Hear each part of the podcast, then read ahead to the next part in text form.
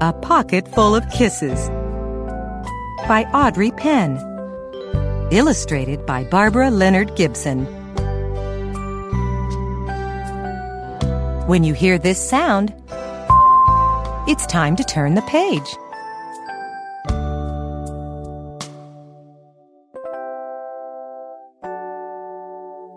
Chester Raccoon sat in the hollow of a tree stump and pouted. Please, can we give him back? He asked his mother.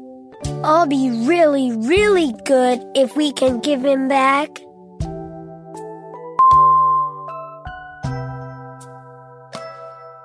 Mrs. Raccoon smiled tenderly. You're already really, really good, Chester. But I'm afraid no matter how good you are, we can't give him back. Besides, I thought you liked having a little brother. I did like it at first, admitted Chester. But now he plays with my toys and swings on my swings and reads my books.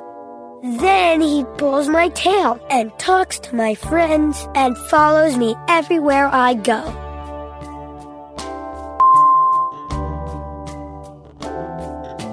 Mrs. Raccoon lifted Chester onto her lap and smoothed out his worried, furry forehead. That's what little brothers do, she explained in a very motherly tone. It's no different than sharing the woods or sharing the stream or sharing the food we find. Ronnie wants to be just like you.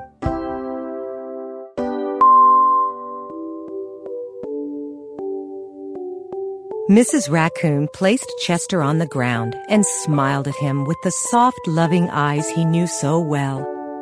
I think someone needs a kissing hand, she said, in a voice that was warm and inviting. She took Chester's hand in her own and spread open his tiny fingers into a fan. Leaning over, she kissed him right in the middle of his palm. Chester felt the warmth of that kiss rush from his hand, up his arm, and into his heart. And when he pressed his hand to his cheek, he could hear his mother's words in his head.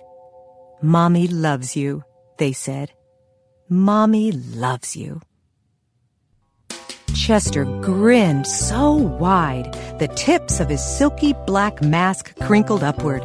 Even his cheeks flushed to a primrose pink. He was the happiest raccoon in the forest.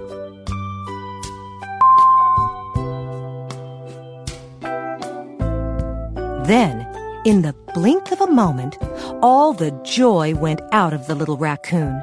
His pink cheeks paled, and a stream of tiny, hot tears fell like spring rain down his sad little face.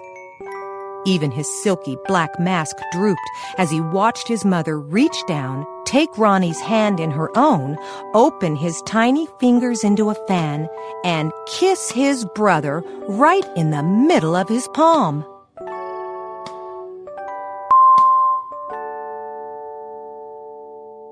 That was my kissing hand, Chester gasped in the saddest voice his mother had ever heard. Why did you give Ronnie my kissing hand? Don't you love me anymore?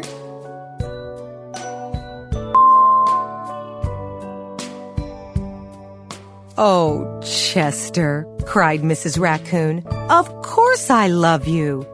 Then how come you gave the baby my kissing hand? asked Chester.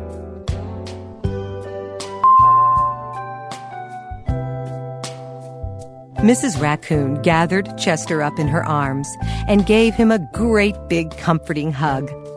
I would never give Ronnie your kissing hand, she assured him gently. That was his kissing hand. Now you each have one of your own.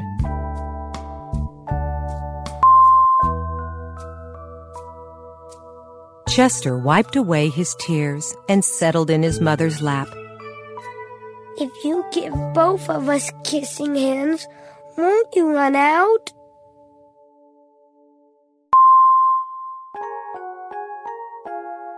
Mrs. Raccoon laughed. Would you like to hear a story? She asked Chester. About kisses? About stars, said Mrs. Raccoon.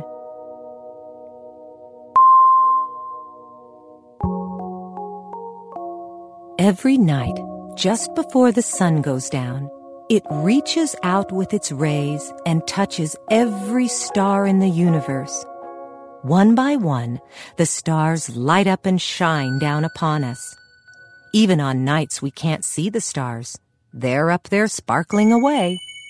No matter how many stars fill the sky, the sun will never run out of light, and its rays will never stop reaching out to them. That's the way it is with kissing hands. When somebody loves you, their kisses are like the sun's rays, always there and always shining. No matter how many kissing hands I give you and Ronnie, I will never, ever run out.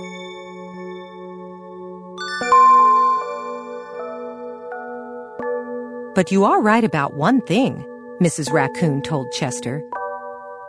Ronnie's big brother widened his eyes and looked surprised.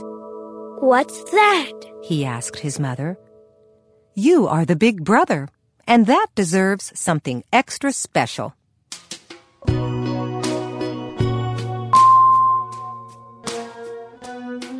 Mrs. Raccoon put Ronnie on a swing, then took Chester's right hand in hers and spread open his tiny fingers into a fan. Leaning over, she kissed him right in the middle of his palm.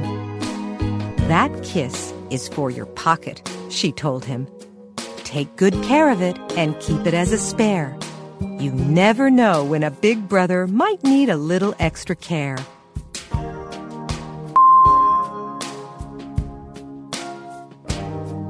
Chester hugged his mother and romped away. I love you too, he seemed to say.